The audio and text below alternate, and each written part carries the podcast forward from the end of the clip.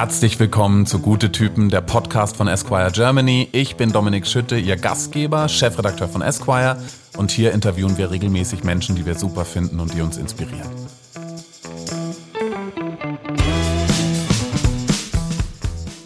Heute zu Gast im Esquire Podcast ist Daniel Donskoy. Daniel Donskoy ist Musiker und Schauspieler, hat unter anderem in The Crown mitgespielt und ähm, aktuell in der Netflix-Produktion Barbaren zu sehen. Und er ist aber auch seit kurzem Fernsehproduzent und Moderator im WDR in der wahnsinnig spannenden Show Freitagnacht Juice ähm, redet er mit anderen jüdischen Menschen über jüdisches Leben in Deutschland. Und wir freuen uns riesig, dass er heute zu Gast ist im Podcast und übrigens auch auf dem Style-Cover von der Winterausgabe von Esquire zu sehen sein wird. Da wird es nämlich eine ähm, Ausstellung geben in Florenz auf der Männermodemesse Pitti auf die wir uns wahnsinnig freuen. Und Daniel ist das Gesicht für Deutschland sozusagen im Rahmen dieser internationalen Esquire-Ausstellung. Aber genug geredet. Ähm, ich freue mich wahnsinnig auf den Podcast. Herzlich willkommen, Daniel Donskoy.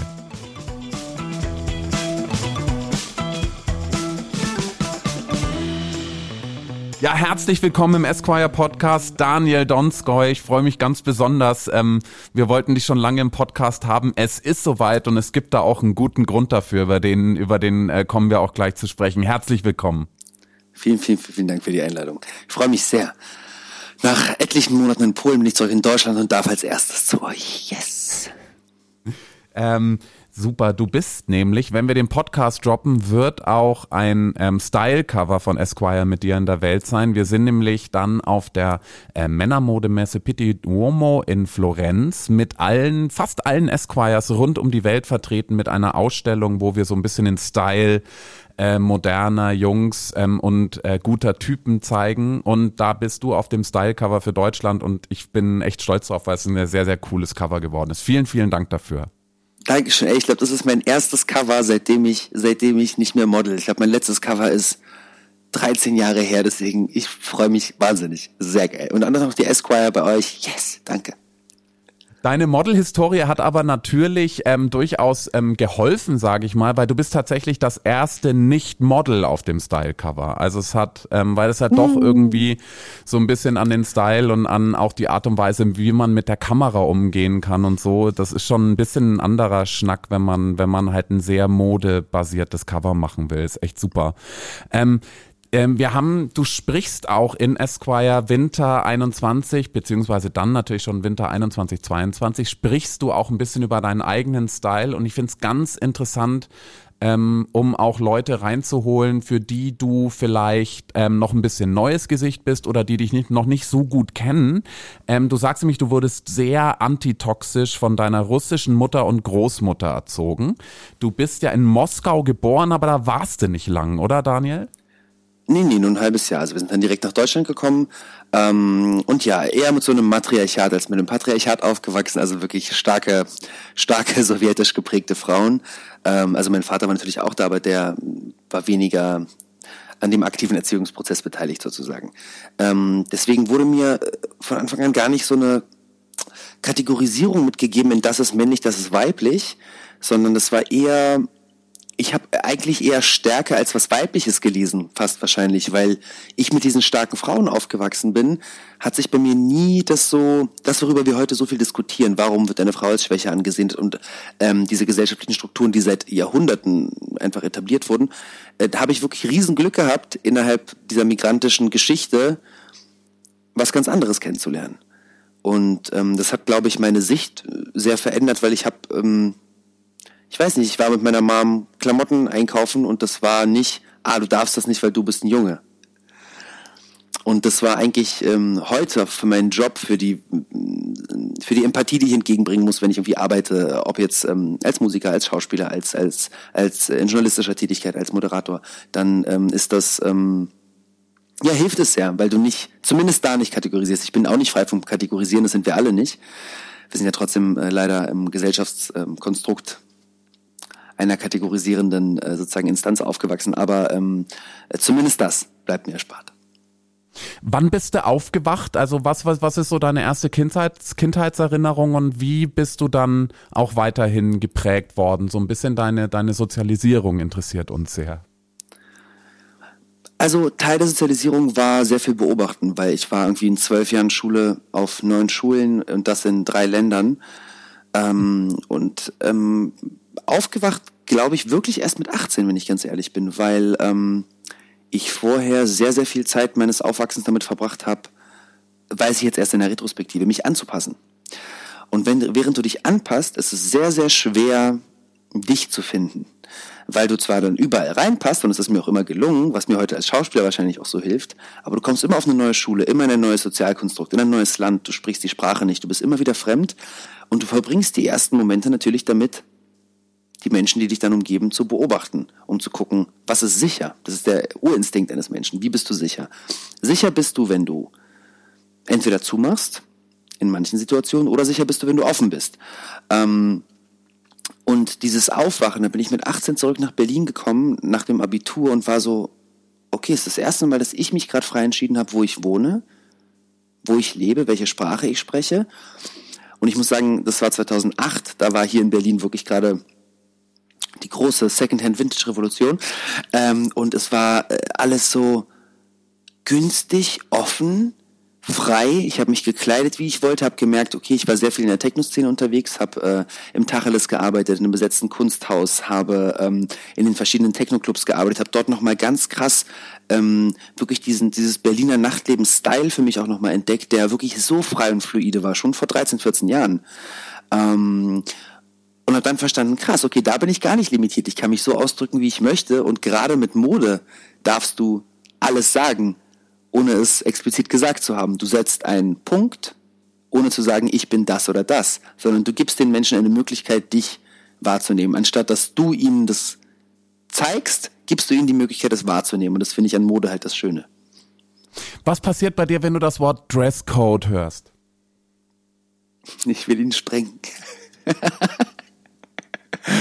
Also wenn Black Tie zum Beispiel draufsteht, muss man überlegen, okay, if it's a black tie, what doesn't have to be black? Was kann man denn vielleicht verändern? Ja, also ich kriege da schon immer sehr gerne ähm, eine, ich würde mir gerne immer neu ausdenken, was Black Tie denn überhaupt bedeutet oder was ähm, abendlich. Äh, mein Lieblingsding ist chic leger. Das ist so das nichtssagendste Dresscode der Welt. Chic leger. Das kann alles sein. Das ist aber ganz schön. Deswegen ich mag, ich mag's, wenn es nicht limitierend ist. Aber magst du Black Tie? Ich mag Black Tie, ja. Ich mag Black Tie wahnsinnig gerne, aber ich suche dann ewig lange nach irgendeinem Tax, der einfach halt nicht der klassische Tax ist, der natürlich auch total geil sein kann.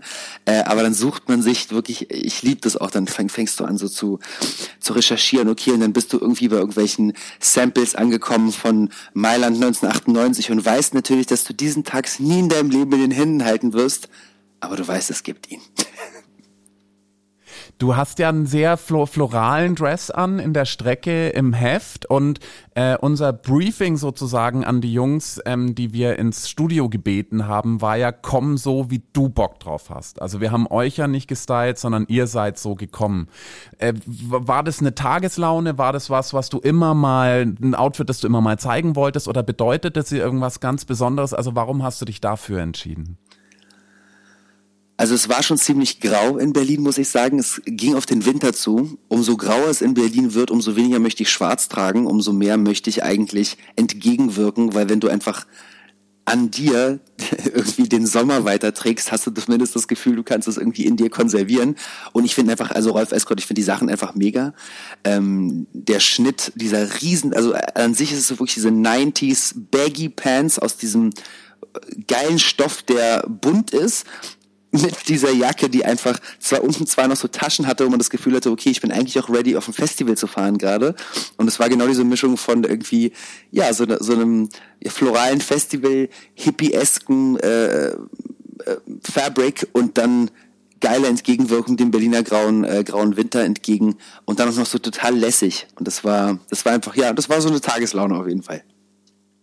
Dieses Jahr ist es irgendwie ganz besonders zusammengetroffen, also zumindest so in meiner Wahrnehmung, als das Wetter, ich bin ja in München, du bist in Berlin, aber als das Wetter echt am beschissensten wurde, kamen die ersten Sommerkollektionen per so bei den, über die Newsletter rein. Ist das was, was du dann überhaupt mitkriegst? Also interessiert dich dann auch neue Mode und die neuen Kollektionen? Macht das also macht es dir gute Laune?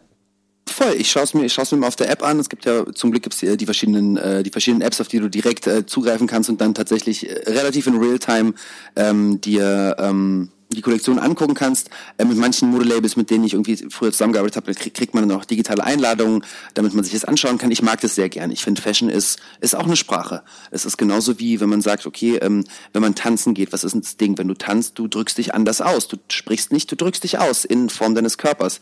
Und Mode ist genauso eine Ausdrucksform, mit der man äh, auch politisch sein kann. Du kannst politische Statements setzen. Du kannst einfach, du kannst einfach nur, dass es dir gut geht in dem, was du anziehst. Du kannst Klamotten anziehen und dich stylen, damit du anderen äh, eine gute Laune gibst. Wie gesagt, äh, im grauen Winter mit einem Blumending rauszulaufen, gib den Leuten, die dich angucken, so, ah, cool, schön. Guck mal, da ist ein bisschen Sommer, der mitkommt. Und das suche ich äh, in Kollektionen, schaue ich, liebe das, neue Designer zu finden, mit dem man zusammenarbeiten kann. Und ähm, ich weiß nicht, ich, ich bin wirklich ein modeinteressierter Mensch einfach. Ähm, du bist, du hast ja selber gesagt, du bist in drei Ländern gewesen in deiner Kindheit und Jugend. Wie hat dich das auch unterschiedlich geprägt, was so deine modische Ausdrucksweise angeht? Auch da wieder äh, sozusagen nicht an sich anzupassen, aber zu merken, okay, du fliegst, du steigst in ein Flugzeug, steigst aus, nach vier, fünf Stunden als Kind kannst du das ja noch nicht so gut abstrahieren und hm, die Leute sind anders gekleidet. Ähm, also allein schon jetzt ganz praktisch, in Berlin ist es im November kalt, in Tel Aviv nicht. Äh, hast du halt, äh, bist du direkt äh, von, von Hoodie und Jacke und äh, alles zumachen hin zu, oh Gas, es ist Sommer und man will nackte Haut zeigen. Generell im Nahen Osten die Mode sehr locker, sehr lässig, viel nackte Haut, äh, und Haut ist auch Teil, Teil der Mode. Ähm, und dann wiederum hast du Russland und ich bin mit einer Mama aufgewachsen, die äh, im Schrank äh, Nerzpelze hatte. Das heißt, ähm, es ist so, du, du hast dann so auf also der einen ja wirklich Seite Notwehr, ne, Pelz dort. Ja, natürlich, das muss man, das muss man machen. Nein, aber tatsächlich, ähm, ich fand das, es ist, es ist strange. Ich weiß, heute ist das ein, ähm, ein Topic, wovon sich viele Modehäuser auch verabschieden, äh, neue Pelze, aber so die alten Pelze von meiner Mom, die finde ich cool. Also ich, ich finde es auch überhaupt nicht schlimm, wenn sie sie trägt. Ähm, noch ein geiles Bild irgendwann, da bin ich nach Neukölln gezogen, nach Berlin. Und ähm, meine Mama war noch in Israel und die ist mich dann besuchen gekommen das erste Mal. Es war wirklich kältester Berliner Winter 2009. Also da war wirklich, ich glaube, wir hatten echt so minus 18 Grad. Und dieses Taxi, und ich war wirklich noch Berlin-Neukölln, da war Neukölln noch, sagen wir mal so, nicht das hipster coole Ding, sondern es war schon noch, doch, schon ziemlich ranzig. Und dieses Taxi hält an und aus diesem Taxi steigt eine Frau in einem weißen Nerzmantel. Und ich habe das so gefeiert, weil sie sich gefreut hat, nach den ganzen äh, Sommermonaten in Israel endlich den Pelz anzuziehen. Das war, ich habe das über dieses Bild, ich stand auf dem Balkon und sehe meine russische Mama in ihrem weißen Nerz über die Hermannstraße laufen und ähm, habe ja, ihr vom Balkon applaudiert. Ja. Boom. Was Statement ist, was macht, was, wie, also interessierst du dich auch sehr für Frauenmode? Also jetzt nicht nur sozusagen ähm, als, als, ja, als, als persönlicher und optischer Gesamteindruck sozusagen auch, sondern auch tatsächlich, was, was da angesagt ist und, und wie Ladies sich dressen. Interessiert dich das auch? Absolut. Ähm, ich finde es, äh, seit den letzten zwei Jahren sehen wir immer mehr, dass das immer näher aneinander rutscht, was gerade passiert. Das heißt, äh, in, in, der, in der Frauenmode sehr viele maskuline Trends, also wenn man das so benennen kann, in der Männermode sehr viele feminine Trends und generell genderfluid Klamotten, die ich wirklich feier, weil es eigentlich irgendwie, also klar, wenn man Bock hat, soll man sich exzentuieren und ganz eng anliegende Klamotten tragen, die zeigen, dass dein Körper dein Körper ist, ob dein Körper männlich oder weiblich ist. Aber zum Glück gibt es wirklich immer mehr Labels, die da so wirklich Zwischenwege finden und das ist in der Frauenmode ja auch krass. Ich liebe Taxes für Ladies. Das sieht so geil aus. Ähm, ja. Das sieht wirklich so geil aus. Ich weiß, auf dem Filmpreis war Lea von Aken eine tolle Kollegin, die war so geil gestylt. Ich weiß gerade leider nicht äh, das Label, aber es war wirklich so ein langer ultralong oversized Tux mit einer Baggy Pants, mit einem offenen weißen Hemd mit einem riesengroßen Revers-Kragen. Das sah so geil aus. Es war wirklich wie so ein 60er Jahre Tux für Boys, aber es war auf ihr sah es viel geiler aus. Und das liebe ich gerade an der Mode, dass das alles wirklich so ja, immer anein, näher aneinander rutscht und die Grenzen irgendwie so ein bisschen verschwimmen und man auch in den Köpfen der Menschen auch wahrnimmt, okay, sie sind auch bereit dafür, für dieses ganze fluide Ding. Du hast ja drei ja, wie soll ich sagen, äh, Hauptberufe sozusagen, aus denen du so, würde ich behaupten, aus denen du dein, dein Dasein so zusammengebastelt hast, ist einmal Musiker sein, Schauspieler sein und du bist natürlich ähm, im Fernsehen auch viel zu sehen. Das sind ja alles drei Bereiche, die auch sehr styleaffin sind. Be ähm, behandelst du die ähnlich, die Bereiche, oder ist das ganz unterschiedlich, weil du beispielsweise als Schauspieler natürlich ins Kostüm musst, weil du als Musiker auf einer Bühne stehst und weil du als Fernsehmann äh, den Bildschirm connecten musst? Also hast du da eine gewisse Philosophie, wie du das machst? Ähm, schon, also Musik und sozusagen die journalistische Tätigkeit oder Moderation sind ähnlich. Ähm, wobei ich, sagen wir so, wenn ich jetzt ähm, weiß, meine EP handelt von, ähm, von Sex und Liebe, ähm, würde ich mich wahrscheinlich noch mal ein bisschen anders ansehen, als wenn ich, als wenn ich eine politische Show im Fernsehen mache, weil dann wäre es ein bisschen komisch, wenn der Bauchnabel auch zu sehen ist. Ähm, was, was natürlich nicht, nicht komplett falsch wäre in jeder Hinsicht, aber man muss dann einfach manchmal ein bisschen aufpassen. Und als Schauspieler bin ich wahrscheinlich mittlerweile richtig nervig für die KostümbildnerInnen, weil ich ähm, dann noch, ich habe da so eine Idee. Und, ähm, und dann sind die so, das ist super, dass du eine Idee hast, Daniel, ich mache hier das Kostümbild und dann muss man dann natürlich den Mund halten. Wer hat dir das gesagt? Gibst du, an welchem Set ist das passiert? ich sage gar nichts. Ich sage dazu gar nichts. Nein, ich habe äh, dieses Jahr Aber zum Glück zweimal. Englische ach, KostümbildnerInnen wissen, glaube genau, ich. Genau, das waren die wollen, bösen oder? englischen Kostümbildner. Genau, das war niemand in Deutschland.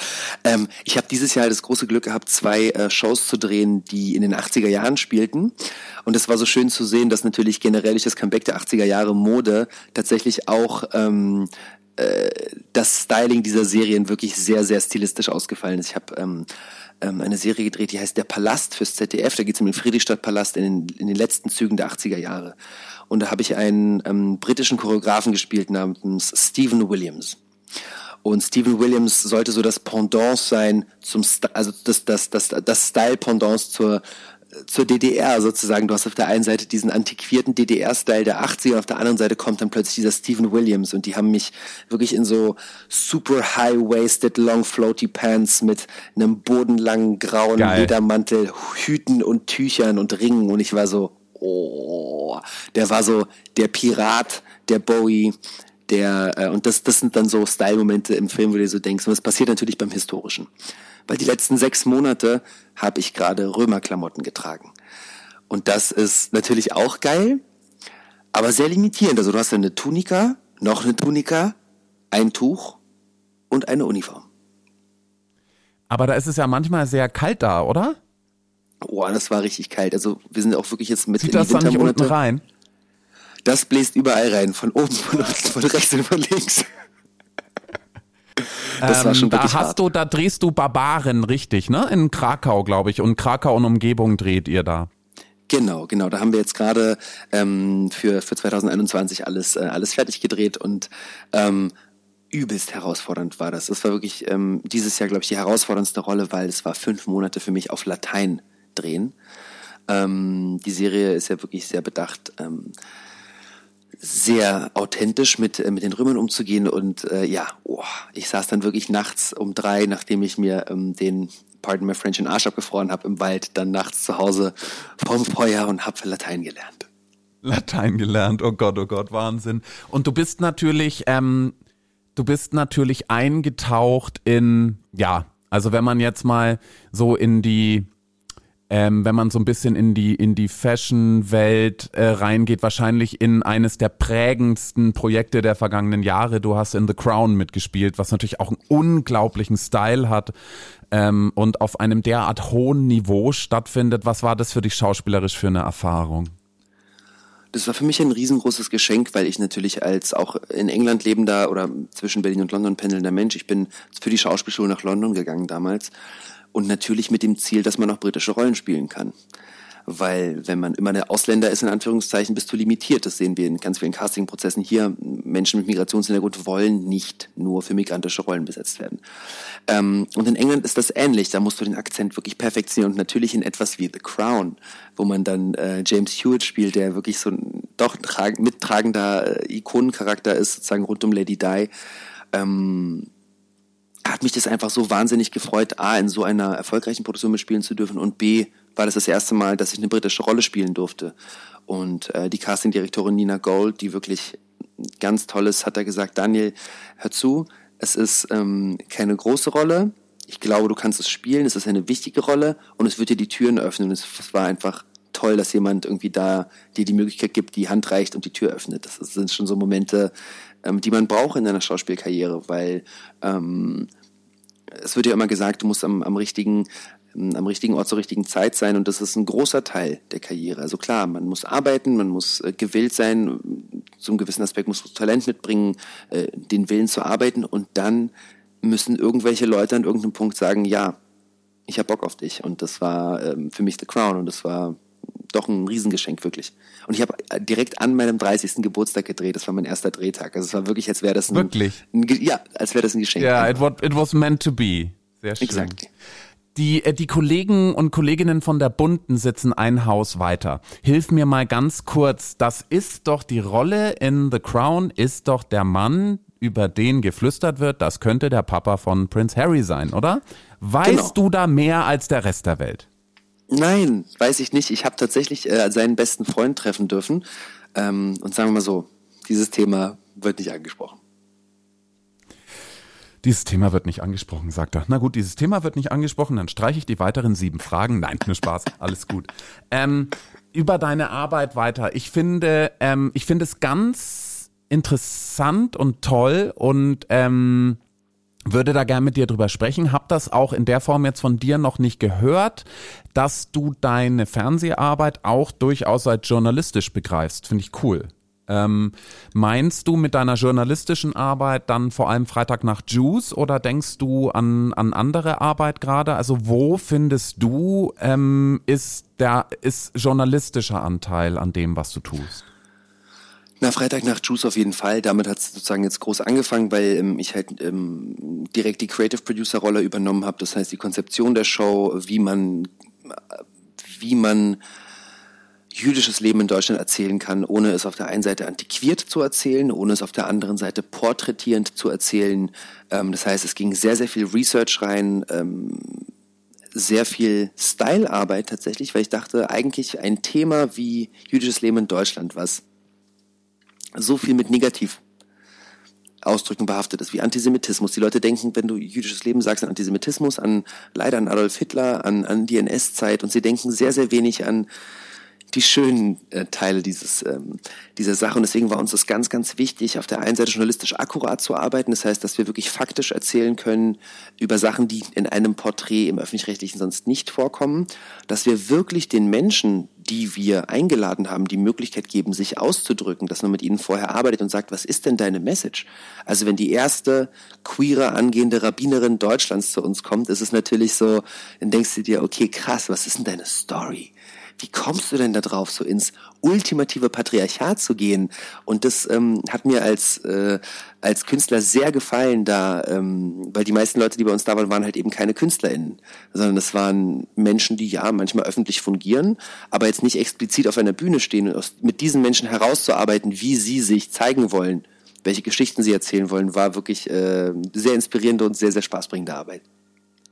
Ich fand das ganz ähm, toll, als ich, ich habe das schon ähm, wirklich von Anfang an geguckt und würde da, ich habe ich hab da eine Frage und es geht mir nämlich darum, dass ihr sagt oder dass ihr darüber diskutiert, dass man ja auch zum Juden gemacht wird. Ja, und ist die ja. Tatsache, dass du die Show Freitag nach Juice genannt hast, dass du also praktisch diesen Part selber übernommen hast, ist das auch so eine so eine so eine so ein Empowerment deinerseits gewesen, dass du halt einfach wirklich für dich ganz persönlich entschieden hast, ich gehe jetzt auch für einen Teil meiner Arbeit ähm, gebe ich jetzt mache ich mich jetzt zum Juden sozusagen. Ähm, Liege ich da richtig oder oder denke ich da falsch?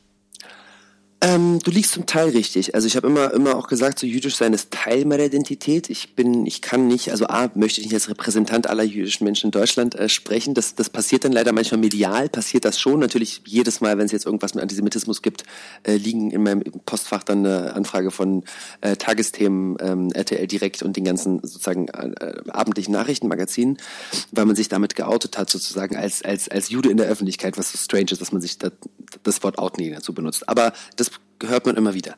Ähm, ich habe verstanden, dass mich gesellschaftliche Diskurse extrem interessieren. Ich habe verstanden, dass ich ein politischer Mensch bin, der diese Politik, das Politikinteresse auch in der Öffentlichkeit ausleben möchte. Auf der anderen Seite bin ich Schauspieler. Das heißt, Menschen nehmen dich wahr als Figur, als nicht echte Figur. Um die Menschen, die dir als Schauspieler folgen oder als Musiker folgen, mitzunehmen auf deine Gedanken, ins, äh, also gedankenbasierten ähm, Projekte zum Thema Politik und Gesellschaft, musst du mit Authentizität arbeiten. Du musst den Leuten die Möglichkeit geben, dich zu erkennen als Person, die hinter dem Künstler steht. Und da, das war, und da war Freitagnachtschus das perfekte, der perfekte Start mit, weil ich glaube, ich war noch nie so persönlich vorher im Fernsehen. Also meine Mama hat mir Kochtipps gegeben, irgendwie die Menschen, mit denen ich aufgewachsen bin, als Teil der migrantischen Community, waren am Tisch und haben wirklich rausgeballert, einen nach dem nächsten. Und ich war erst so, oh Gott, was mache ich hier gerade einen riesen Fehler? Und dann habe ich gelernt, nein, warum? Ja, ich habe mich jetzt sozusagen gezeigt und ich habe einen, eine Schicht äh, die nicht persönlich ist, sozusagen äh, von mir abge, abgewendet. Und weißt du was? Im Endeffekt, ich war so froh, weil du dadurch einfach dich gezeigt hast als wahre Person mit deinem Herzen und ich und die Menschen wissen, wenn ich jetzt über Sachen spreche, dass ich sie wirklich meine, weil ich da, weil ich ein weil ich nicht eine Kunstfigur bin, die Daniel Donskoy heißt, sondern weil sie eine kleine Einsicht zumindestens in einen Teil meiner Identität bekommen haben, der einfach hundertprozentig ungefiltert war. Und es ist für mich eigentlich eher eine, ja, wie du schon sagst, eine Emanzipation auf jeden Fall. Du sagst ja auch, dass du da Producer bist, beziehungsweise dass du ja auch wirklich eigentlich das Ding kreativ in der Hand hast, ja. Kannst du mir erklären, wie das Studio entstanden ist? Weil das ist ja so ein, also jede Ecke, in die man, also da ist irgendwie deutscher Biedermann an der einen Ecke, da ist, da ist irgendwie Mid-Century-Style dort, da ist so ein geiler, so ein geiler alter Fernseher da. Also wie ist dieses Studio entstanden? Es war sehr skurril. Ähm, ich bin ja in Neukölln, ich habe lange in Neukölln gewohnt und mit Neukölln und jüdischem Leben verbindet man heute so, oh Gott, Juden dürfen in Neukölln nicht mit Kippa rumlaufen, weil das ist das, was irgendwie in den, in den im Medial immer vorkommt. Und wir haben nach einem Studio gesucht und wir waren in Studios und diese kalten Studios, ich wollte ich wollte es halt nicht modern, ich wollte es halt nicht clean, ich wollte es nicht, ähm, ich wollte umgehen, dass es irgendwie dazu kommt, dass es aussieht wie Jetzt sitzen in einem cleanen Studio vier jüdische Menschen an einem Tisch und zeigen uns mal, wie so ein Schabbat funktioniert. Und das war genau das, wo ich wirklich ein bisschen kurz Schiss davor hatte. Und deswegen war klar, okay, ich, ich muss irgendwo rein, was eine Seele hat. Und dann haben wir angefangen, wirklich über Airbnb nach Wohnungen zu suchen. Und dann bin ich auf eine Wohnung gestoßen auf der Sonnenallee, die zwar nicht wirklich voller Möbel war, aber die so hohe Decken hatte, die hatte was Loftiges und dennoch irgendwie was Verruchtes. Und dann sind wir da rein und es war wirklich so, das Nonplusultra einer Stag-Do-Party, wirklich so, so aller ähm, Hangover. So voll mit so strangen Bildern an der Wand und irgendwie so einem Kuhfell auf dem Boden und so, so ein Bachelor's Pad in Neukölln für, aber für zehn Leute. Und ich kann mir genau vorstellen, was da für Partys gefeiert wurden und wie viele Menschen da schon äh, in etwaigen Positionen auf allen Oberflächen alles gemacht haben, was man sich vorstellen kann. Und irgendwie hat mich das total gereizt, genau in dieser Wohnung dann ein Thema aufzunehmen, was in Deutschland wirklich nicht mit Sex und Rock'n'Roll verbunden ist, und zwar jüdisches Leben. Ähm, und dann sind wir wirklich ähm, in die in die Fundusse und haben versucht, äh, eine wie du schon sagtest, Amalgamation von allem mit reinzubringen, wofür, mit, mit dem ich eine Verbindung habe. Also wirklich auf der einen Seite ja, dass, dass, dass, dass dieses, diesen, diesen Vintage-Charakter, den Berlin hat, warum Leute immer hierher gekommen sind. Auf der anderen Seite was äh, irgendwie was Neumodernes und dann wirklich der Retro der 80er. Ähm, und dann haben wir das wirklich zusammengestellt. Es hat auch Stunden gedauert. Mein Team hat mich gehasst. Ähm, ich habe auch am Licht die ganze Zeit rumgepasst. Ich so, bitte, ich will es dunkler, noch dunkler, noch, noch, noch satter, noch mehr Saturation. Und die waren schon so, boah, Daniel, bitte halt doch jetzt endlich den Mund und setz dich hin und fang deine Show an. Ich so, nein.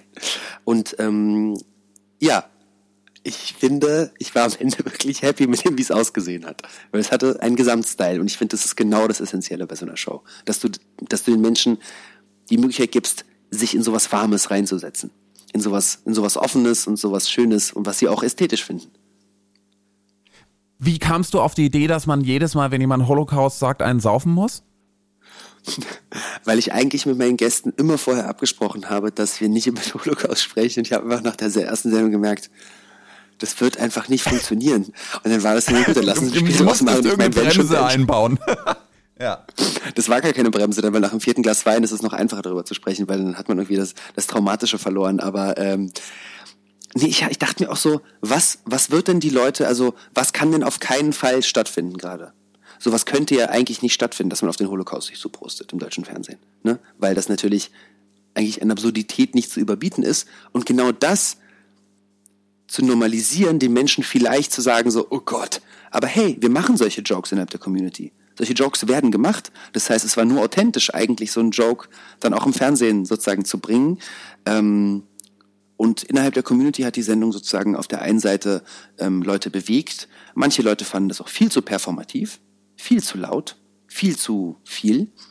Ähm, und äh, das aus, ist ja das Schöne. Aus, der aus deiner Community oder aus der Community war das, war das Feedback? Aus der Jewish-Community auf jeden Fall, ja, laut Generation. Also zum Beispiel die, wirklich die erste Generation, also Kinder von Überlebenden des Holocaust, fand das super. Die haben gesagt, sowas habe ich noch nie gesehen. Ähm, meine Eltern haben mir nichts erzählt, ich habe mich geschämt, danke, dass du das machst. Die nächste Generation, die zweite Generation, jetzt würde ich sagen zwischen 40 und 60, sind eher assimiliert, haben sich eher dran gewöhnt, haben ihr Judentum akzeptiert für sich, aber sind nicht so laut damit. Für die war das alles viel zu viel.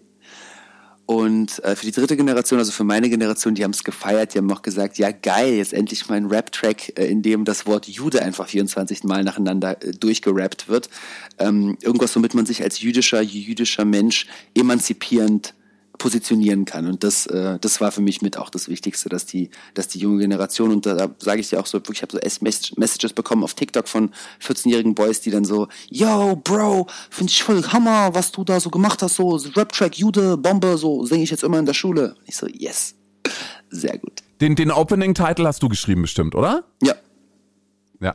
Und sag mal, wann ist denn das Kochen also ich kann es mir natürlich vorstellen, wie, aber wann ist das Kochen so in dein Leben gekommen und wie und hast du das für dich selber über die über die Jahre und über deine Stationen ähm, äh, in, in so in dein Leben gelassen und jetzt eben, um das dann auch in den ersten Minuten der Show gerade so auszuleben. Also wie kannst du da mal, weil das ist ja auch irgendwie für einen für einen Mann Anfang 30 im Fernsehen halt echt ungewöhnlich, dass man so leidenschaftlich kocht und, und so gerne die, die Hände in, in Lebensmitteln hat. Ich finde das ganz interessant.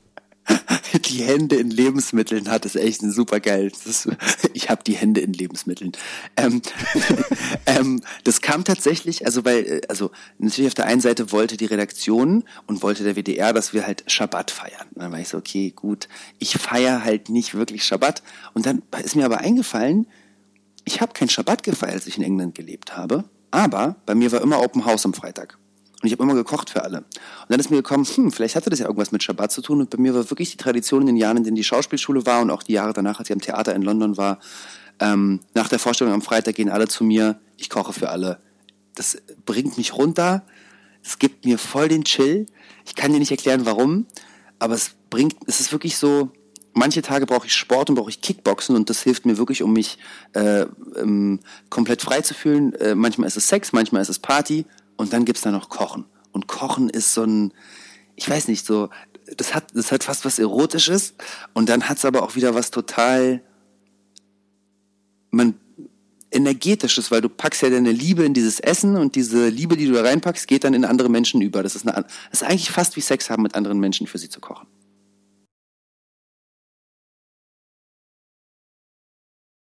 Du bist einmal, ich glaube, da ist die, Rab die angehende Rabbinerin da, ne, die natürlich koscher ist. Ja. Das ist, also das kannst du nicht, ne? Da gibt's verschiedene Aspekte davon, die genau. kannst du einfach nicht erfüllen. Man muss das Milchige vom Fleischigen trennen und ganz andere, äh, relativ strenge Regeln, die du genau. äh, nicht beherrschst sozusagen. Und da geht ihr mal raus. Fandest du das toll und ähm, bereichernd für die Sendung oder fandest du es schade, das Format zu sprengen? Nee, ich fand's super. Es war also echt krass, weil ich kannte selber, ich habe noch nie vorher, glaube ich, in einem koscheren Restaurant in Berlin gegessen. Also ich suche danach natürlich explizit gar nicht. Und dann war ich so, und meine ich, okay, kosches Restaurant. Und Daniel, wo gibt's eins? Und ich war so, Das ist eine sehr gute Frage. Da müssen wir wirklich recherchieren, weil es ist, wie du schon sagst, es ist ja nicht nur Milch vom Fleisch ich trenne. Du musst ja sogar ähm, äh, zum Beispiel den Kühlschrank. Du darfst innerhalb eines Kühlschranks, also du musst zwei Kühlschränke haben, zwei Paar ähm, Besteck, verschiedene Bestecke, verschiedene Bestecksets, äh, Teller, alles. Nichts darf irgendwas berühren. Ähm, und es war cool, in diese Küche zu kommen in Berlin-Schöneberg, wo koscher gekocht wird. Und da waren wirklich so ähm, geile, rabiate Persönlichkeiten, die uns da auch noch erklärt haben, wie, wie das alles funktioniert. Ähm, ganz ehrlich und uneitel gesagt, mein Essen hat besser geschmeckt als das, wo wir es geholt haben, da explizit. Aber, aber hey, wir konnten essen und wir haben dann vor allem den Wodka verzehrt in dieser Folge. Du sagst ja selber, du warst immer der Ausländer, egal wo du warst. Wann warst du das erste Mal irgendwie zu Hause? Also nachdem ich verstanden habe, dass das Fremdzuschreibungen sind. Also ich bin jetzt überall zu Hause. Also ich bin aufgewachsen mit dem Verständnis, dass ich fremd bin. Und dieses Verständnis des Fremden konnte ich reflektierend später ablegen, weil ich gesagt habe, okay, es ist meine Perspektive. Mir obliegt es. Meine Emanzipation als Mensch, der viel migrantisch unterwegs war, liegt darin, dass ich entscheide, dass ich jetzt hier zu Hause bin. Und ob das jemandem gerade nicht passt und ob jemand mir eine Zuschreibung geben möchte des Ausländers, des Fremden, das ist deren Problem. Und ich kann für mich an verschiedenen Orten der Welt kultivieren, wie ich mein Zuhause für mich gestalte. Zuhause muss nicht mehr bedeuten, dass ich so aussehe wie alle anderen, dass ich so spreche wie alle anderen, dass ich so denke wie alle anderen. Zuhause bedeutet einfach, ich fühle mich safe und sicher. Ähm, auch wenn es nur die vier Wände sind und wenn diese vier Wände irgendwo stehen, wo ich vorher noch nie war, ist das auch zu Hause für mich. Ich habe mich da komplett von diesem Geografischen gelöst. Ähm, und dennoch war das erste Mal, dass es explizit passiert ist, glaube ich, London, weil ich bin nach London mit dem klaren Ziel gegangen. Ich habe ein Stipendium an der Schauspielschule. Ich bin hier. Das ist mein Zuhause wegen eines klaren Zieles. Und Natürlich wurde mir auch in England suggeriert, ich komme nicht von da. Alles wurde erklärt mit, well, Daniel, that's because you're European, that's because you're German, that's because you're Israeli, that's because you're Russian, that's because you're this, that's because you're that. Um, und ich habe aber alles daran gesetzt, den Akzent zu perfektionieren, also zu klingen wie sie, dennoch, das war dann eine bewusste Entscheidung, um dann ihnen zu zeigen, look, I sound like you, but we're totally different, and that's the beauty. Das ist das Schöne. Das ist ja, das macht ja eine Gesellschaft schön. Das Plurale. Dass wir, stell dir vor, wir würden alle Thomas heißen. Stell dir vor, wir würden alle Daniel und Nick heißen. Es gäbe nur noch Nick und Daniel. Das wäre so langweilig. Also, äh, nicht, dass wir beide langweilig sind, aber stell dir vor, du müsstest dich immer nur mit dir unterhalten. Ja, und das war mal Staatsräson in diesem Land. Stell dir das vor. Klar, klar. Das war das Ziel. Mhm. Ja. Deswegen, ich Deutschland entwickelt sich gerade schon zum, also ich äh, entwickelt sich äh, in zweierlei. Auf der einen Seite natürlich sehr beängstigend, was so passiert mit Radikalisierung in jeglicher Form. Auch jetzt mit dem Ganzen im Zuge der natürlich der pandemischen Lage und auf der anderen Seite zum Glück eine Bundesregierung, die hoffentlich wirklich ähm, viele junge Leute äh, und junge Stimmen in den Bundestag gebracht hat. Und ich hoffe, das wird unsere Gesellschaft äh, weiterhin shapen, pluraler zu werden. Ich hoffe das wirklich sehr für uns alle. Wir sprechen ganz kurz nach dem Amtsantritt von Olaf Scholz in der neuen Bundesregierung. Olaf Scholz hat gestern gesagt, dass es gäbe seiner Meinung nach keine Spaltung der Gesellschaft, sondern es gäbe eine sehr lautstarke Minderheit. Bist du, gehst du da mit? Nein. Es gibt eine absolute Spaltung der Gesellschaft, ähm, aber die Spaltung der Gesellschaft, äh, da ist Corona nur ähm, ein Teil davon, den man sieht. Also ja, man könnte ihn als, als lauten Minderheitenteil innerhalb der großen Gruppe äh, von Menschen zeigen, die ähm, das Gefühl haben, ähm, mehr verstanden zu haben als andere. Das ist ja, also die ganze verschwörungsideologische Bewegung wird ja leider immer größer. Ich habe tatsächlich gestern ähm, länger mit äh, einer wunderbaren Wissenschaftlerin gesprochen. Sie heißt Pia Lamberti. Ähm, und die ist äh, Sozialpsychologin und ähm, leitet eine Organisation, die heißt CEMAS, das Center for Monitoring und Analyse. Und sie sagt, es ist erschreckend, wie groß die Gruppe ist von Menschen, die an Verschwörungsideologien glauben, dass ähm, die Spaltung dahingehend eine starke ist, weil immer mehr Menschen äh, Machtpositionen anzweifeln und nicht auf die gute Art und Weise, wo du sagst, ich habe keinen Bock mehr äh, im Patriarchat zu leben, sondern die sagen, nee, irgendjemand da oben diktiert uns das Leben. Und ähm, da muss man einmal nur nach Amerika schauen und sehen, wie krass die evangelikanische Rechte dort mobilisiert gerade, wie, wie stark und laut sie wird. Und da danke ich Gott jeden Tag, dass wir in Deutschland ein Waffengesetz haben. Weil stell dir mal vor, bei diesen Demonstrationen würden Leute mit Rifles rumlaufen bei uns. Wie das dort passiert. Also dann würde die Situation bei uns ganz anders aussehen. Ähm, deswegen, ich finde es, äh, ich finde es naiv, es abzutun als lautstarke Minderheit. Ich glaube, es muss in den nächsten Jahren auch auf politischer Ebene ganz viel dafür getan werden, dass dieses Land wieder zusammengebracht wird. Ähm, vielleicht etwas, was noch nie passiert ist.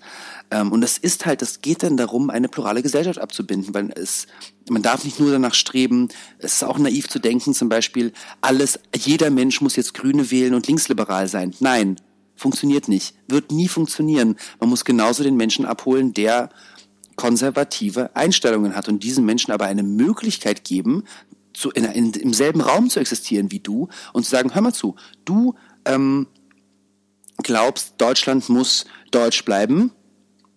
Das ist deine Meinung. Was bedeutet Deutsch für dich? Meine Meinung ist. Whatever that means, ja. Whatever that means. Also, wenn jetzt jemand, ich, also wie gesagt, mit Nazis reden, da bin ich nicht mit dabei.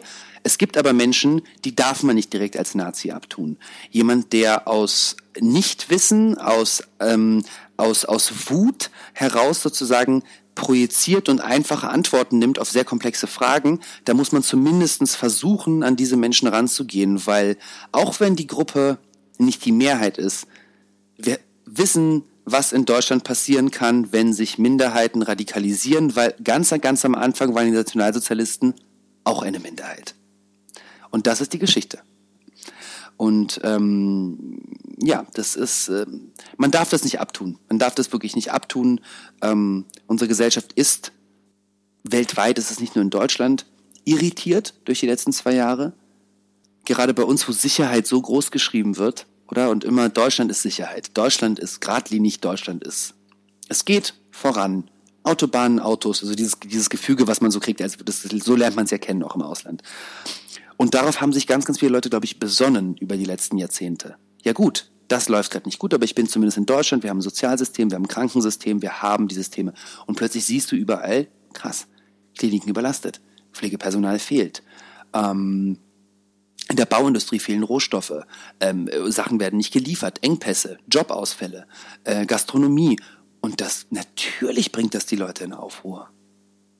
Da kann man sich nicht sagen, äh, alles wird gut. Man muss das schon ernst nehmen, ähm, um dann zu verhindern, dass genau Leute, die irritiert sind, die zu einem gewissen Punkt vielleicht fragil sind, ob ihrer Zustände, nicht in Verschwörungsideologien abdriften.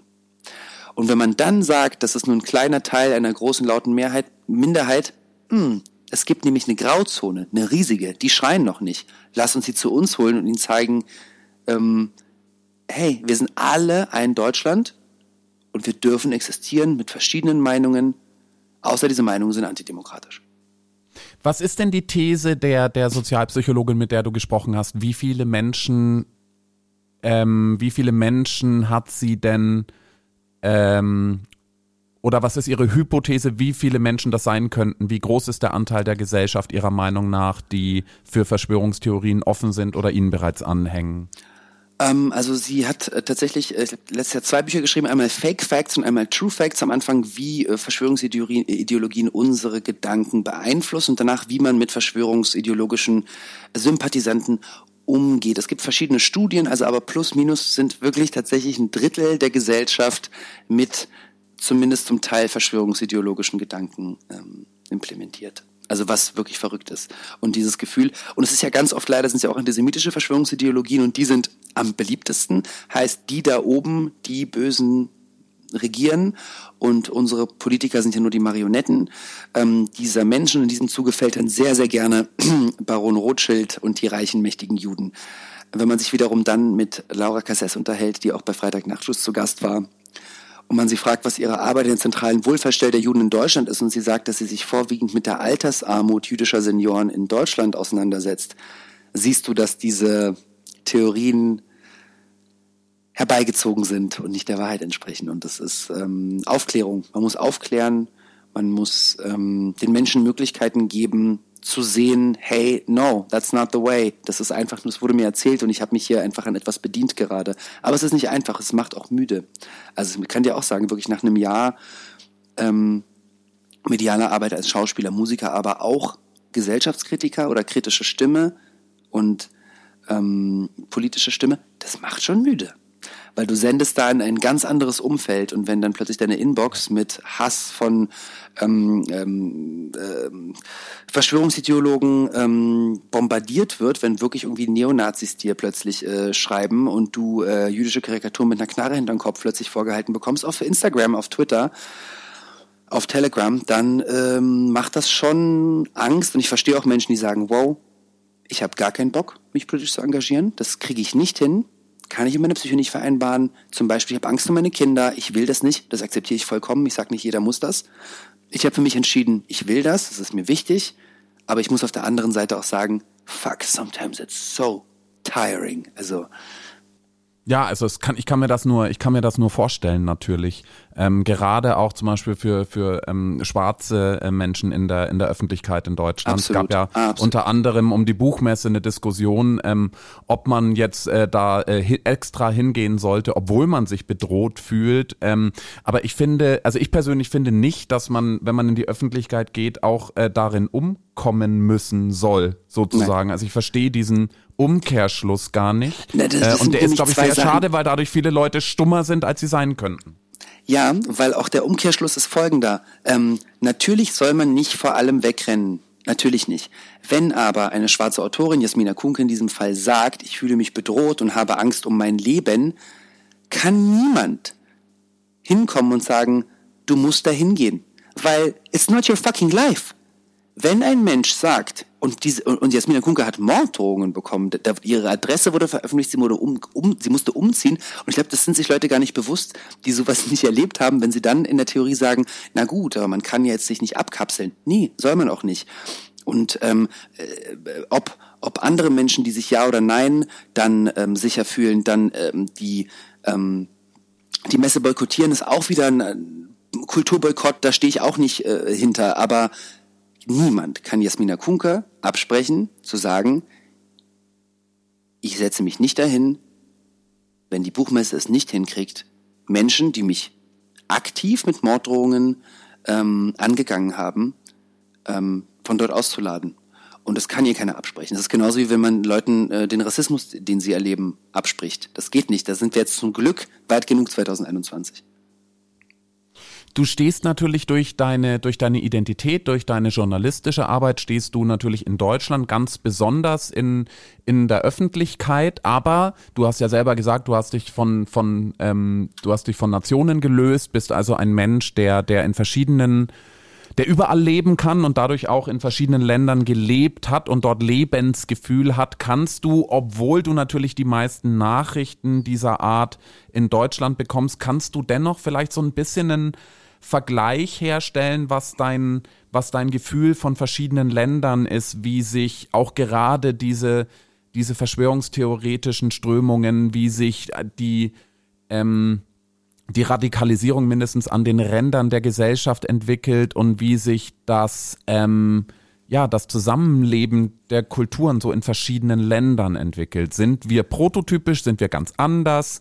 Ist es in England ganz anders als zum Beispiel ähm, woanders, wo du mal gewesen bist, beispielsweise in Polen oder in, ähm, in anderen Ländern? Also wie, wo stehen wir da so aus deiner Sicht?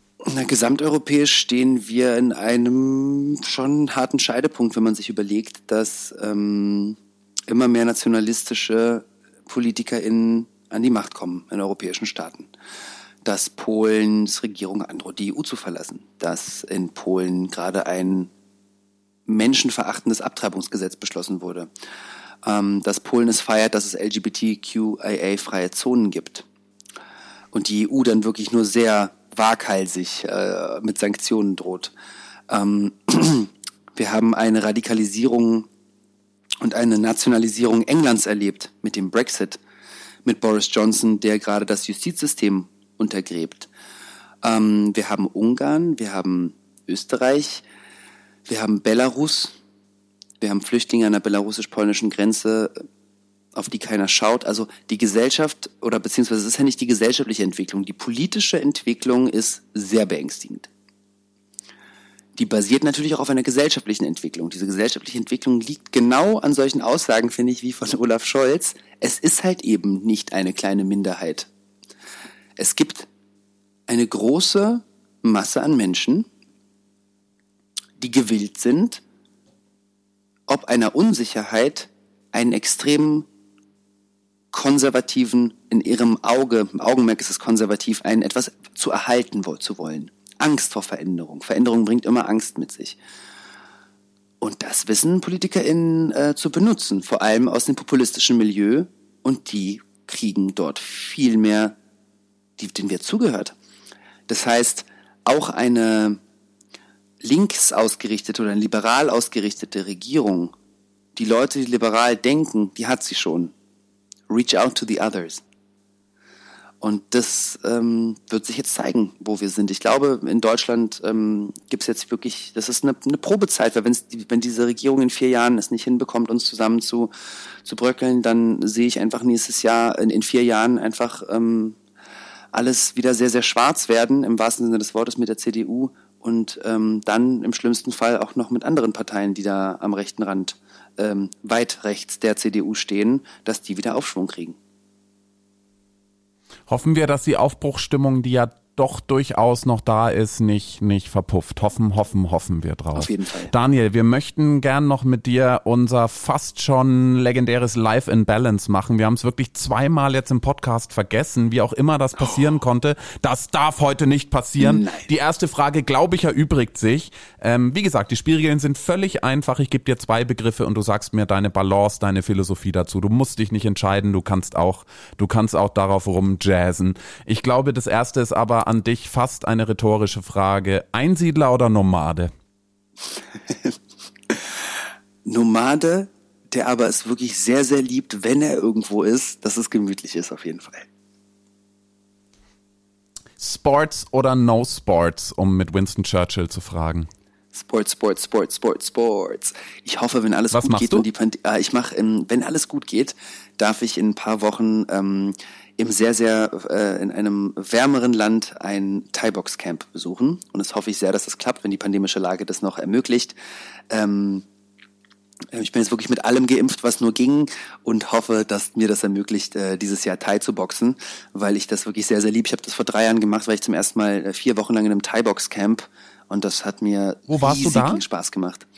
Ähm, genau, vor drei Jahren war ich auf, äh, war ich in Koh Tao in Thailand tatsächlich direkt und habe dort, äh, das war kleine Taucherinsel. Ah, das war so cool. Es war wirklich morgens Kickboxen und Thai-Boxen, mittags tauchen und abends nochmal boxen und dann nachts einfach essen. oh, und darauf hätte ich gerade so Lust. Aber mal gucken, ob die pandemische Lage es ermöglicht, dass ich ähm, reisen kann und wenn nicht, dann ähm, schaue ich, dass ich ähm, durch das kalte Berlin renne. Aber ich glaube, Thai-Boxen, da gibt's nur Vollkontakt, oder?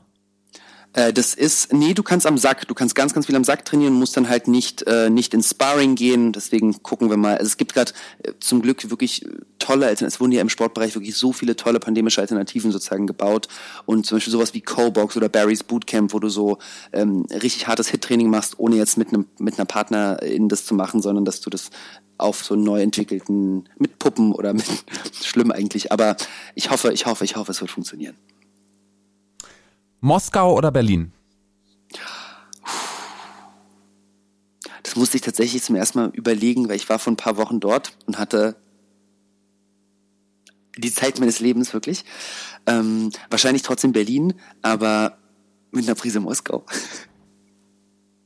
Was ist das Geilste in Moskau? Was hat dir da so Spaß gemacht, was dir deine Geburtsstadt plötzlich näher gebracht hat? Das scheint ja. Die, äh, äh, Moskau grew on you, klingt das gerade so. Ja, voll. Also also A, diese, die haben so eine krasse Lebensfreude, weil natürlich in all dieser politischen Situation, die sie haben, die nicht einfach ist, gibt's in Moskau so ein Gefühl von absoluter Lebenslust und das habe ich sehr, sehr gefeiert, wirklich. Ähm, wirklich tolle Restaurants, ein krasses Nachtleben. Ich war gerade dort, ähm, das war tatsächlich schon nicht mal vor ein paar Wochen, sondern vor ein paar Monaten, da war gerade die pandemische Lage so, dass die Clubs wieder aufgemacht haben. Und ich war in einem Outdoor-Club und ich dachte irgendwie, Berlin sei das Mekka und dann war ich in Moskau unterwegs und die Leute, wie die angezogen waren und wie sie in ihrer Ekstase wirklich diese, diese Nacht äh, durchlebt haben. Ich, ich habe das, ich habe Moskau als, weiß ich nicht, so lebensfroh empfunden und ähm, habe mir großen Spaß gemacht. Berlin oder London? London. Das kam, das kam relativ, das kam ziemlich entschieden. Ja, ich ähm, habe die letzten anderthalb Jahre ähm, konnte ich kaum dort sein und ich vermisse es gerade einfach so krass, dass gerade, wenn du mich fragst, ich würde jetzt gerade fliegen. Also ich ich vermisse es. Ich bin ich bin ich lieb's dort. Es ist eine florierende, wirklich multikulturelle Stadt, in der es sogar Spaß macht, sich morgens um neun in eine U-Bahn zu quetschen. Ich weiß nicht warum. Ich weiß nicht warum. ich wollte gerade sagen, was, was wenn du landest? Fährst du Tube oder Taxi? Wie kommst du in die Tube. Stadt? Ich fahr Tube.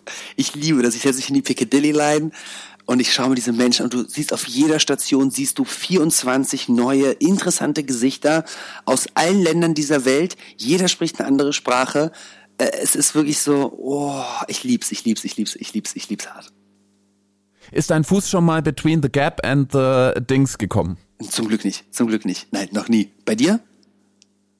Nein, zum Glück nicht. Aber es muss einen Grund haben, dass äh, das davor ähm, wirklich äh, ausgiebig gewarnt wird. Und ich glaube, irgendwann musste ja die Stadt die Entscheidung treffen, diese Look Left, Look Right Pfeile in der ganzen Absolut. Stadt äh, auf die Straße zu malen. Es sind einfach zu viele Touristen gestorben. Aber es ist wirklich ich. so. Es ist wirklich so, wenn du über die Straße gehst und du guckst falsch und dann kommt da einfach so ein roter Doppeldeckerbus, der dann ja. im schlimmsten Fall nicht anhält. Der kennt keinen Spaß. Der kennt keinen Spaß. Mm -mm. Mm ja. Tag oder Nacht? Nacht. Hundertprozentig. Nacht, Nacht, Nacht, Nacht, Nacht. Ich bin ein absoluter Nachtmensch. Ich konzipiere, glaube ich, alles, was ich schreibe, ähm, nach 0 Uhr, ähm, weil ich halt tagsüber oftmals normal arbeite und ich brauche die Nacht wirklich zum Kreativsein. Kopfhörer oder Lautsprecher?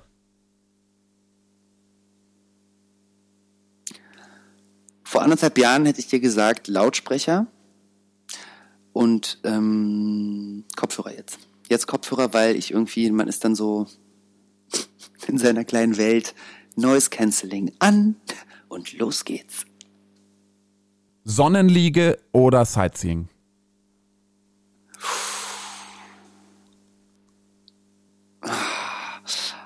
Also im Idealfall ein Airbnb in der Mitte der Stadt mit einem Rooftop Terrace, auf dem eine Sonnenliege steht, von der man aus Sightseeing betreiben kann? Eine sehr präzise Antwort. In welcher, an welche du denkst an Tel Aviv gerade, oder? Ich denke an Tel Aviv, aber ich denke da auch an Bangkok. In Bangkok gibt es auch so richtig hm. krasse Rooftops. Äh, in jeder Stadt, ich liebe Rooftop Terraces. Ich liebe das. Ich liebe auch diesen, diesen Style, irgendwie jetzt Gärten auf, auf, auf, auf Hochhäusern ähm, zu implementieren. Ja, aber Tel Aviv auch. In Tel Aviv macht das so Spaß, wie so im Brown Hotel oder auch, ich freue mich auch übrigens, das Soho-Haus in Tel Aviv mache ich jetzt auch aufgemacht. Bin ich sehr gespannt, wie das ist. Ähm, ja, aber so eine Liege mitten in der Stadt, wo man so noch einen kleinen Pool hat und man sieht irgendwie so die Hauptsehenswürdigkeiten, aber kann dabei auch chillen im Best. Oh, noch besser. Infinity Pool auf dem Rooftop, von dem man die Sehenswürdigkeiten anschaut. Cash or Credit? Cash. Bist ein Cash-Guy? Ja, irgendwie schon. Das macht so, ähm, also wenn ich, wenn ich Credit mache, also wenn ich Cash habe, dann weiß ich, was ich habe. Und mit Credit bin ich so, ich bin nicht gut, ich darf keine Kreditkarten besitzen. Ich bin da der falsche Typ für. Ich sage, ja klar, durchziehen, durchziehen, durchziehen. Nee, nee, Cash ist besser. Für mich. Whisky oder Wodka? Wodka. Wodka Martini. That's my drink. Wodka Martini ist Wodka Martini ist die äh, der Drink deiner Wahl. Genau, Wodka Martini. Gerührt oder ja, dann kommt jetzt völlig klar, was die Anschlussfrage ist. Gerührt oder geschüttelt? Es muss gerührt sein und mit einer Olive natürlich. Aber hast du die Olive drin oder am, am Rand? Auf dem Teller dazu? Ich habe sie drin und wenn sie richtig geile Oliven haben, dann ist der Trick noch einen winzig kleinen Tropfen oder zwei, drei von dem Olivenwasser noch mit rein. Aber nur wenn es wirklich geile Oliven sind. So wirklich so, zum Beispiel so ganz, ganz dunkel schwarze griechische Kalamata-Oliven, die geben wirklich ein richtig geiles Olivenwasser und davon wirklich so ein, zwei Tropfen, das gibt dem Ganzen nochmal so ein. Es ist zwar gerade noch hell und tagsüber, aber ich kann mir diesen Wodka Martini gerade sehr gut in meiner Hand vorstellen. Ich habe dich in deiner Sendung und mit deinen Gästinnen noch kein Bier trinken sehen. Ich muss dich dennoch fragen, Bier oder Wein? Wein. Wein auf jeden Fall, roter, da wurde ich sehr von meinen Eltern einfach kultiviert. Die sind ex also, extreme Weintrinker, kriegen jetzt werden sie kurz vom Alkoholismus, aber sie sind sehr große Weingenießer, äh, väterlicher wie auch mütterlicherseits. Ähm, und ähm, deswegen freue ich mich immer, weil in der Schweiz gibt es wirklich tolle Weine bei meinem Dad, in Israel gibt es tolle Weine bei meiner Mom und da freue ich mich immer sehr drauf. Gott oder die Welt? Die Welt. Oh ja, natürlich die Welt. Ähm, aber es ist, es, ich würde mir manchmal wünschen, es wäre Gott, weil vielleicht wäre das Leben dann einfacher und die Antworten, die man hätte, wären einfacher. Denke ich auch oft, ja. Ich glaube, dass es viel Trost gibt, äh, den mhm. man, den man irgendwie so relativ leichtfertig aufgibt, wahrscheinlich. Auf ne? jeden Fall. Nee, du, du hast vollkommen recht. Das ist so, das diese, diese, aber man will halt auch nicht. Ich, ich will keine simplen Erklärungen auf komplexe, komplexe Lebensrealitäten. Und ähm, dennoch wenn du dich manchmal mit religiösen Menschen unterhältst, die dir einfach sagen, na gut, ich, I just feel blessed, dann sage ich, ey, wenn du dich wirklich gebläst fühlst, dann ist das wunderschön. Aber wenn du deine Religion lebst mit Verboten und Gesetzen, da gehe ich nicht so mit. Ich fand es ganz toll, als der, als der Max Czolek zu Gast war, da hast du ihn gefragt, was ist denn das eigentlich jüdisch sein? Und seine Antwort nach relativ langer Überlegung und auch einer kurzen Zwischendiskussion war Geschichte. Mhm. Äh, gehst du da mit? Fandest du das eine, fandest du eine, fandest du das eine gute Antwort? Ja, weil es den ganzen kulturellen Teil natürlich beschreibt, ne? weil du, ähm, um deine Kultur kennenzulernen, wird dir gelehrt, was die Geschichte ist. Und die ist leider, äh, vor allem wenn du in Deutschland als jüdischer Mensch aufwächst, ist das Erste, womit du konfrontiert wirst, natürlich ein, ein, ganz schlimmer Teil der Geschichte. Und von dem kommst du irgendwie nicht mehr weg. Und von dem ausgehend lernst du dann noch, was es bedeutet, jüdisch zu sein. Deswegen, ja, es ist immer Geschichte, es ist Geschichte. Interessant natürlich ist auch, dass jüdische Geschichte immer religiös konnotiert ist, weil du ja halt nur das Alte Testament hast, in dem die jüdische Geschichte vorkommt. Daraus resultieren unsere, unser Wissen über das Jüdischsein, über diesen Stamm, der von Abraham äh, aus Ägypten rausgeführt wurde und die Geschichte von Moses. Und das sind ja alles, ähm, das sind unsere, das ist das kulturelle Erbe der, der jüdischen sozusagen äh, Community, auf dem ja ähm, basierend auf dem Alten Testament dann auch äh, das Christentum entstanden ist mit dem Neuen Testament, aber äh, es gab, es gibt keine säkulare Alternative zum Lernen übers Jüdischsein. Und deswegen ist es immer Geschichte, es ist immer mit einem alten Buch verbunden.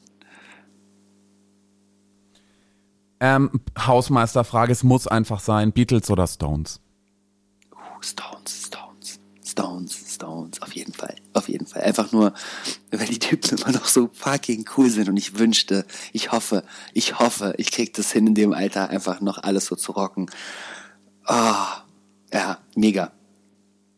Hast du die Get Back äh, äh, Doku gesehen mhm. ähm, äh, von Peter Jackson? Hast du das gesehen? Ja, ja, ja. Mega. Wie Paul McCartney Get Back schreibt, da, da explodiert einem doch das Gehirn. Das gibt's doch gar nicht. Verrückt, ja. Und du denkst dir so, hä, wie, was? Und dann fängt er an. Crazy. Bam. Ja.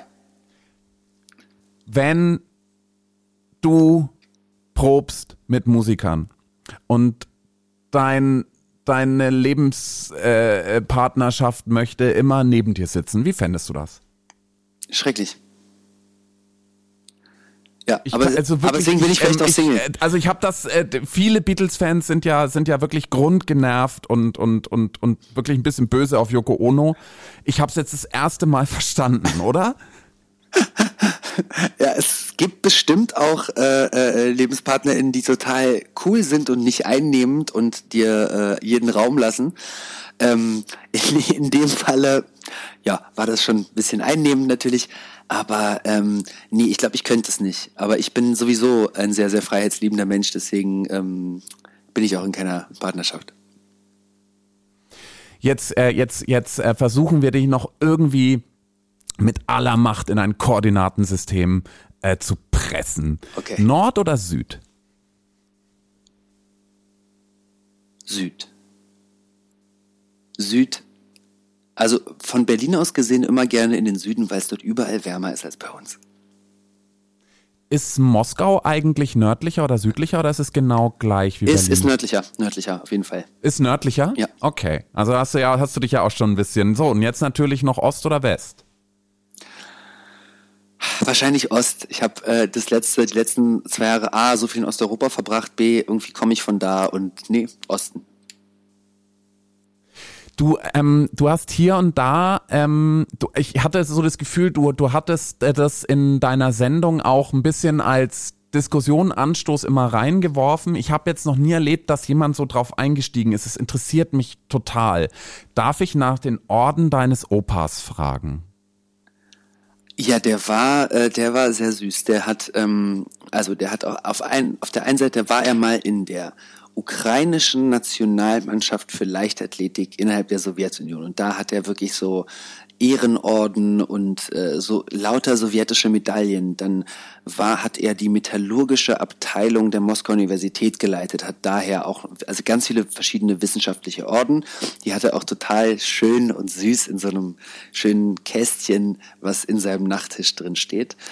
Ähm, ja, das sind so, ich liebe die, die sind richtig schön. Das ist alles also wirklich so, das ist so ein bisschen wie, du läufst auf dem Flohmarkt rum in Berlin und äh, siehst, diese Orden werden verkauft und es ist so interessant, weil natürlich haben die dort gar keinen Wert, ne, werden dann für zwei Euro rausgeballert, aber für meinen Opa ist das natürlich so, diese Ehrungen von früher sind, sind so, ja, das, was ihn zu einem aus seiner Perspektive ehrenvollen Kommunisten und ehrenvollen Bürger der Sowjetunion gemacht hat.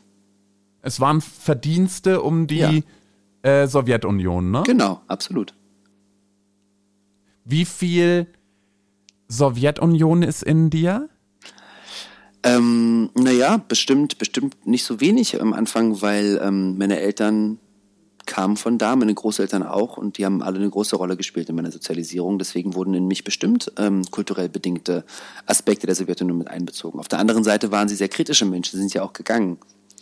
Ähm, aber ich glaube, das ist ein Grundverständnis von ähm, Kunst und Kultur ähm, versus Materialismus auf jeden Fall. Das wurde sehr, sehr stark, damit wurde ich geprägt. Ähm, eine gewisse Melancholie, eine musikalische Melancholie. Ich liebe diese ganzen alten sowjetischen, russischen Filme, in denen gesungen wird, wenn die Liebe geht. Das ist für mich so wirklich das Nonplusultra, ist auch einfach richtig cheesy, aber I fucking love it. Ähm, und das sind so Teile und Elemente, die auf jeden Fall mit drin sind. Das Essen, irgendwie, man hat's, man hat's, man, man trägt's in sich. Es ist so ein, ja, latent, latent überzogener, plüschiger Melancholismus. Ты говоришь по-русски? Конечно, говорю по-русски, это мой родной язык. Du auch? Ah, очень плохо. Очень плохо. Daniel, es hat riesen Spaß gemacht. Vielen, vielen Dank. Ich freue mich wahnsinnig auf äh, das, das Cover der Welt zu zeigen. Ich freue mich auch total auf die Ausstellung in Florenz. Ähm, ich hoffe, dass du uns verbunden bleibst und wir dir verbinden, verbunden bleiben dürfen und bedanke mich ganz herzlich für deine Zeit und ähm, ich äh, will vielleicht noch an die Community was loswerden. Ich hoffe sehr, dass wir keinen Kriegswinter erleben. Es stehen irgendwie 150.000 Mann an der an der ukrainischen Grenze. Das ähm, ja. Ist echt hart. Ähm, lass uns, äh, ich glaube, du trinkst äh, mit, deinen, mit deinen GästInnen aufs Leben und lass uns vielleicht äh, aus der Ferne, es ist ein bisschen zu früh leider an einem Donnerstagvormittag, nicht an einem Freitagabend, aber lass uns aufs Leben und den Frieden trinken, lieber Daniel. Vielen, vielen Dank für den Besuch. Danke für die Einladung, ich danke dir.